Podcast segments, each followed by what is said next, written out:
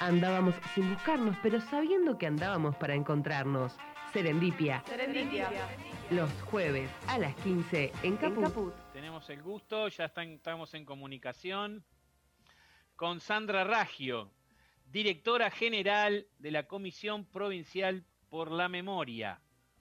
Hola Sandra, ¿cómo estás? Hola, ¿qué tal? ¿Cómo están? Buenas tardes. Te saluda Santiago Roca de Serendipia y Bárbara de Luca vamos a tratar de, conversar un poquito porque nos llegó un informe anual, el informe anual 2021, em, el sistema de la crueldad 15, sobre los lugares de encierro, políticas de seguridad, salud mental y niñeces en la provincia de Buenos Aires. Así que queremos avanzar, eh, bastante potente el informe, este, bueno, queremos ver por lo menos eh, destacar lo, lo que vos consideres que es lo, la columna vertebral de, este informe.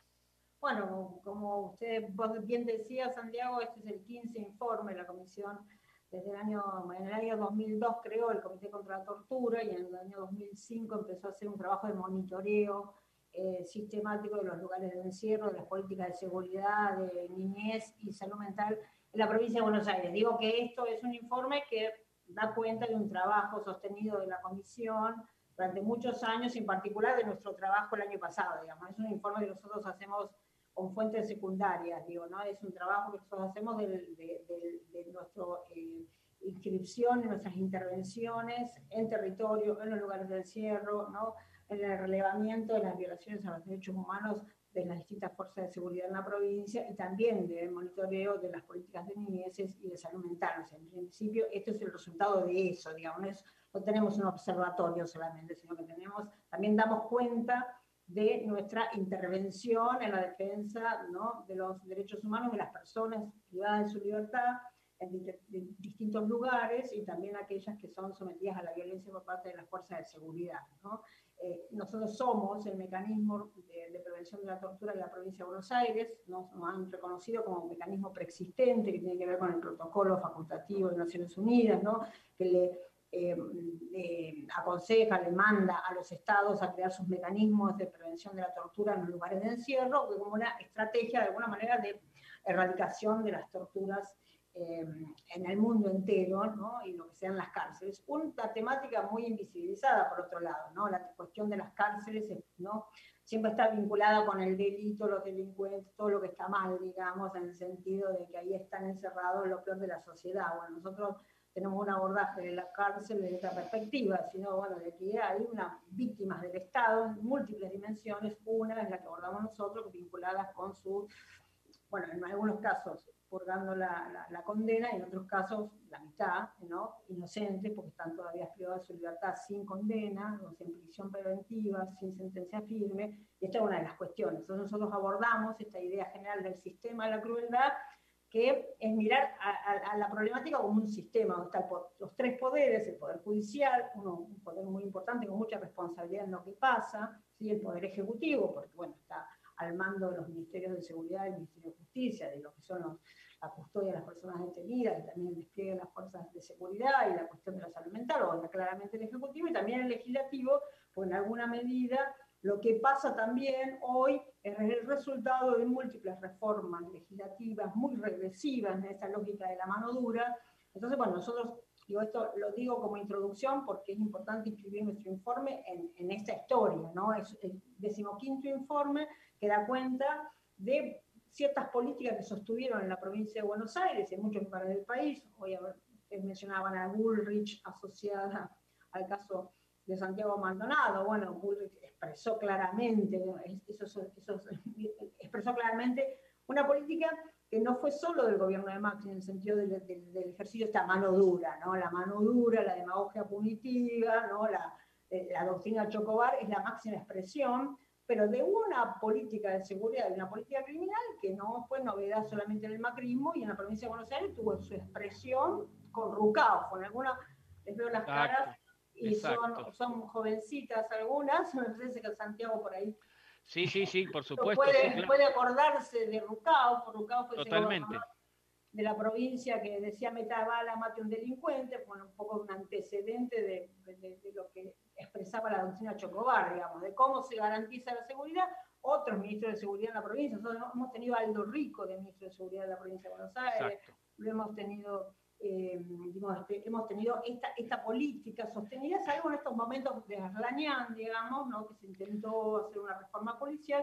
Bueno, nosotros estamos dando cuenta de esto. Y el año pasado, si bien ¿no? Eh, el gobierno encontró y reconoció una situación muy crítica, nosotros dijimos que la gestión Vidal fue la gestión de los récords, lo cierto es que eh, cuando asume Axel Kicillof, teníamos una huelga de hambre en los...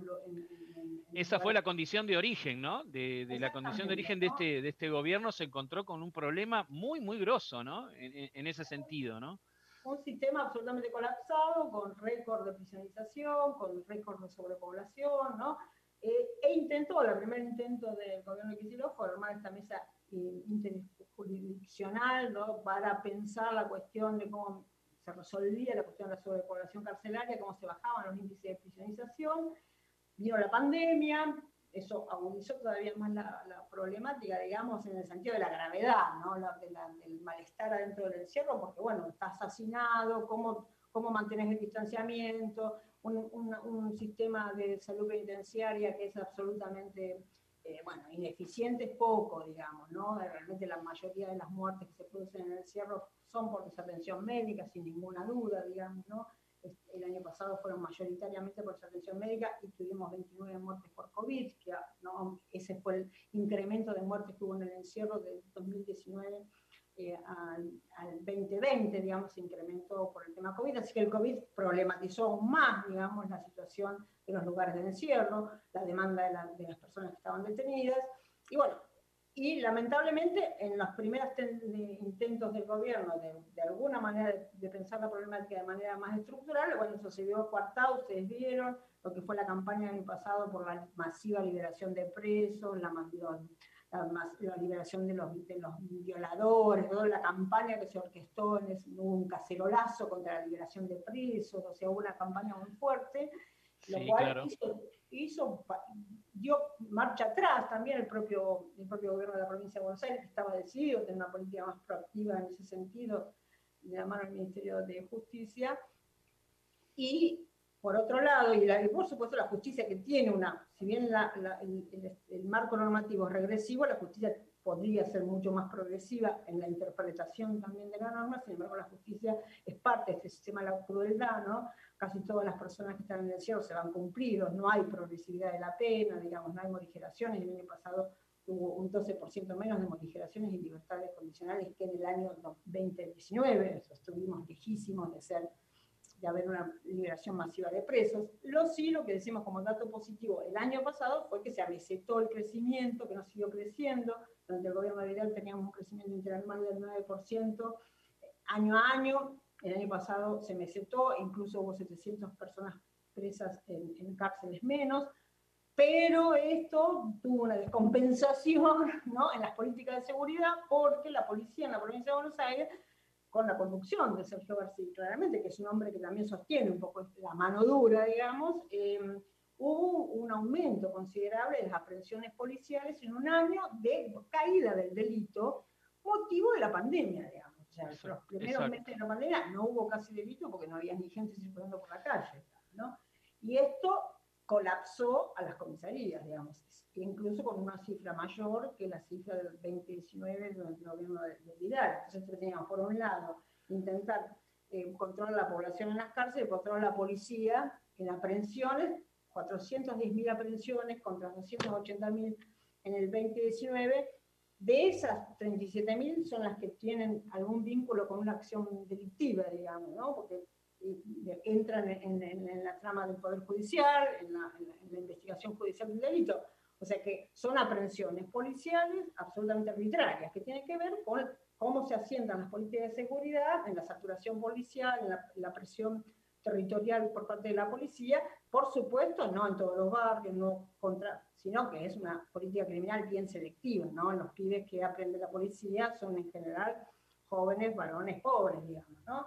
Y lo que implica también el ejercicio de estas aprehensiones en general son siempre situaciones muy violentas. La policía en general eh, cuando opera en el territorio, opera de manera violenta. ¿no? Y esto generó incluso en el marco del ASCO eh, casos muy graves, uno del Facundo Astudillo Castro, que nosotros estamos creyendo en la causa, por nosotros estamos, sostenemos la hipótesis de la desaparición forzada, que hubo intervención policial en la desaparición de Facundo seguida de muerte, en el marco de la ASPO, el asesinato por la espalda, tremendo fusilamiento de Lucas Verón en la matanza, el día de su cumpleaños, ¿no?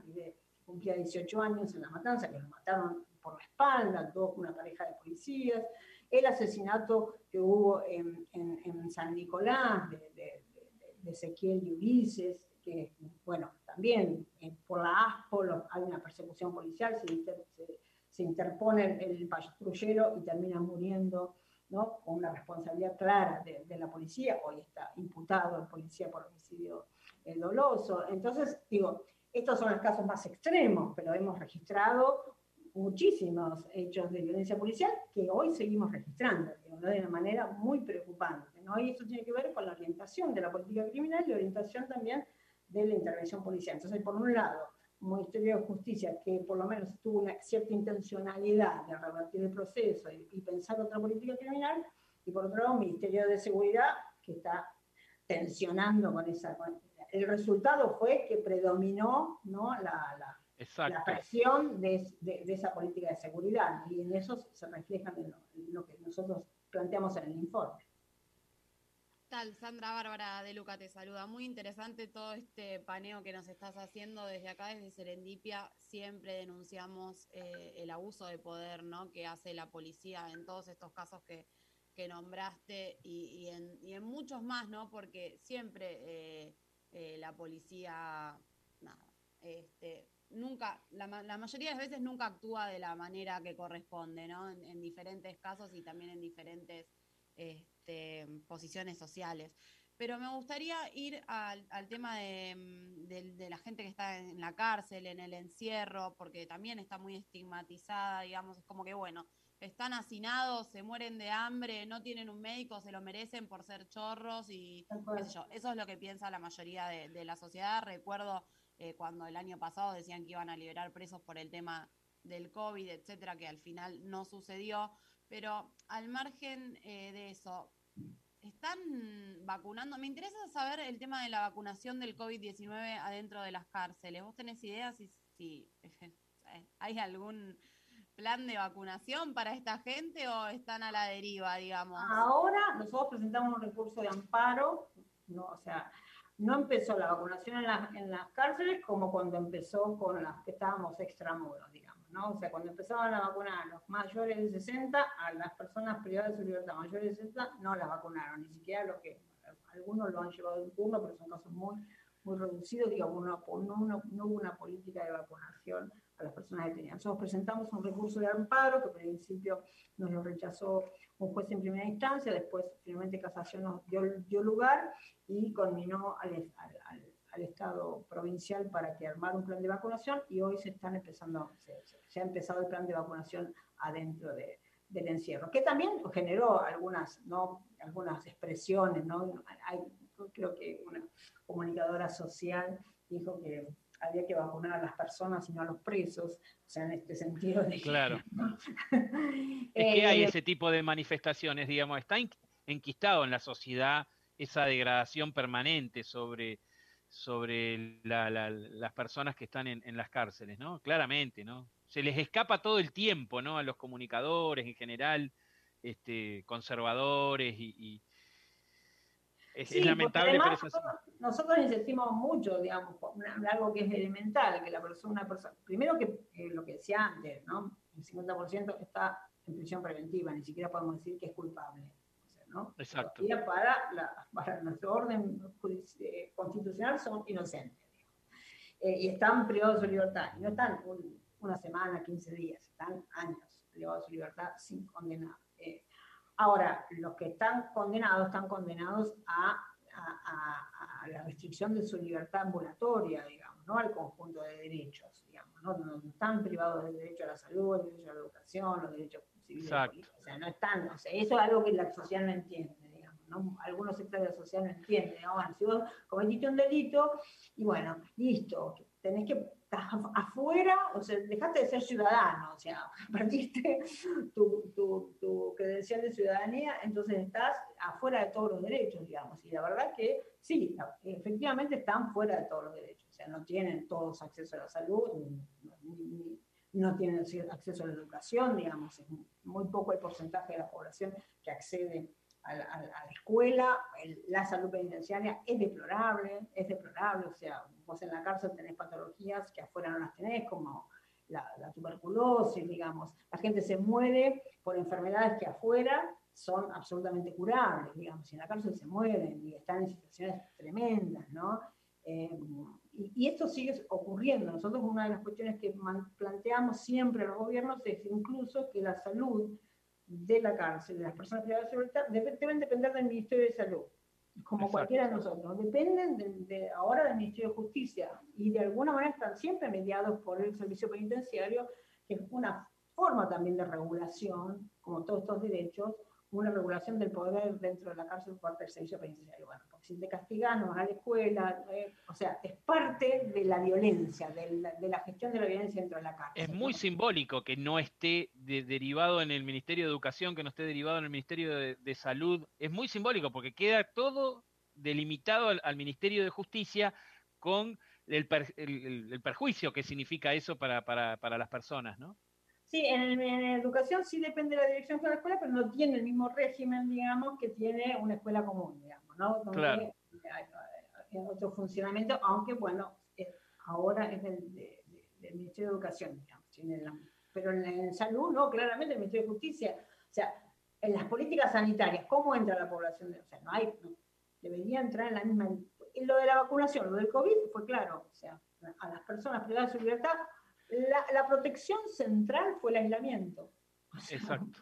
Fue que no entraran los familiares a la visita, ¿no? Eso, esa fue la, la, medida sanitaria central, que no tuvieran visita durante un año, ¿no? Y esto generó, ¿no? En, octubre, noviembre, una represión muy fuerte por parte del servicio penitenciario, por, ¿no? por una decisión realmente muy, muy perversa por parte de, de, de las autoridades, en el sentido que regularon la visita y a último momento la suspendieron con todo lo que implica eso y eso generó ¿no? una reacción muy fuerte, lo que los denominados, mal denominados motines, que fueron jornadas de protesta por parte de, las personas detenidas, y esto eh, generó una, una, represión muy violenta que, que, no tiene antecedentes por la dimensión que tuvo, digamos, ¿no? donde la represión implicó mutilaciones, personas que perdieron la vista, digamos, ¿no? Eh, traslados compulsivos, capeados sin ninguna de sus pertenencias, digamos, una, no, sé, no solo la represión, sino después una acción de represalia por parte del servicio penitenciario frente a la protesta, una protesta que además había promovido el propio servicio penitenciario. Exacto. bueno, eh, son situaciones, la verdad que la, la, la, represión que hubo, en, en abril hubo otra, otro, algunas otras protestas, mataron con una bala de plomo a Federico Rey, ¿no? Está probado, lo mataron con una bala de plomo, no se puede usar adentro del, recinto carcelario bala de plomo, sin embargo lo mataron con una bala Y primero construyeron la versión penitenciaria que a Federico lo habían matado otro interno en una riña, digamos, ¿no? Hasta que se pudo probar, porque los otros detenidos que estaban con sus celulares, que esto sí una cuestión positiva que el Ministerio de Justicia, eh, digamos, eh, respondió positivamente a las decisiones que hicieron algunos jueces en función de varias corpus, entre nosotros presentamos algunos varias corpus para garantizar el derecho a la comunicación, si no tenían acceso a la familia, por lo menos que pudieran hablar, y se permitieron los celulares. Eso implicó que pudieran filmar, que pudieran decir, y eso también para nosotros en medio de la pandemia fue un elemento muy importante, eh, porque recibimos muchísimas denuncias y pudimos intervenir en la prevención y en, las presentaciones, intervenciones, intentos de protección de las personas detenidas. Digamos. Para nosotros fue muy importante esa decisión que tomó el, Ministerio de Justicia de habilitar los celulares, ¿no? que fue una medida positiva, lo veníamos reclamando hace años, ¿no? porque ¿por qué no pueden tener un celular? Porque tienen derecho a la comunicación. Claro. Sandra, eh, se nos fue el tiempo, se nos, se nos vienen otras entrevistas eh, que tenemos pautadas, pero eh, te prometemos lo siguiente. Vamos a leer ese informe detalladamente, vamos a animarnos a volver a preguntarte algunas cositas a partir del informe y nos reencontramos pronto para, para sobre todo porque me gustaría poder a, tener una, un, horizonte respecto al tema, ¿no? ¿Cuáles serían eh, desde, desde mm, la, perspectiva que podríamos tener hacia eh, otro tipo de eh, cárceles y otro tipo de, vida carcelaria? Así que este, nada, no va a faltar oportunidad de volver a encontrarnos acá en Serendipia. Bueno, muchísimas gracias, eso espero, porque la verdad que como plantearon ustedes, planteaba Bárbara, bueno, es muy importante que estas cosas se hablen en los medios de comunicación ¿sí? y, no sigamos con estos estigmas ¿no? tan espantosos que son la reproducción de la violencia. Y además, Sandra, tan invisibilizado, porque todo esto que vos nos contabas de las represiones que hubo dentro de la cárcel por porque no pueden recibir visitas los, los internos que eh, durante un año, que es un montón para una persona que está encerrada, porque a veces nos pensamos que un año de nosotros acá en libertad es lo mismo que un año eh, a ellos ahí adentro encerrados y eso también te puede traer un montón de problemas más psicológicos, entonces me parece que, es muy interesante seguir visibilizando esto y seguir hablando sobre esto en los medios porque hace falta realmente para cambiar un poco esta perspectiva que tiene la sociedad. Bueno, muchísimas gracias a ustedes, así que a disposición. Dale, Sandra, hasta la próxima. Un abrazo. Andábamos sin buscarnos, pero sabiendo que andábamos para encontrarnos. Serendipia. Serendipia. Los jueves a las 15 en Caput.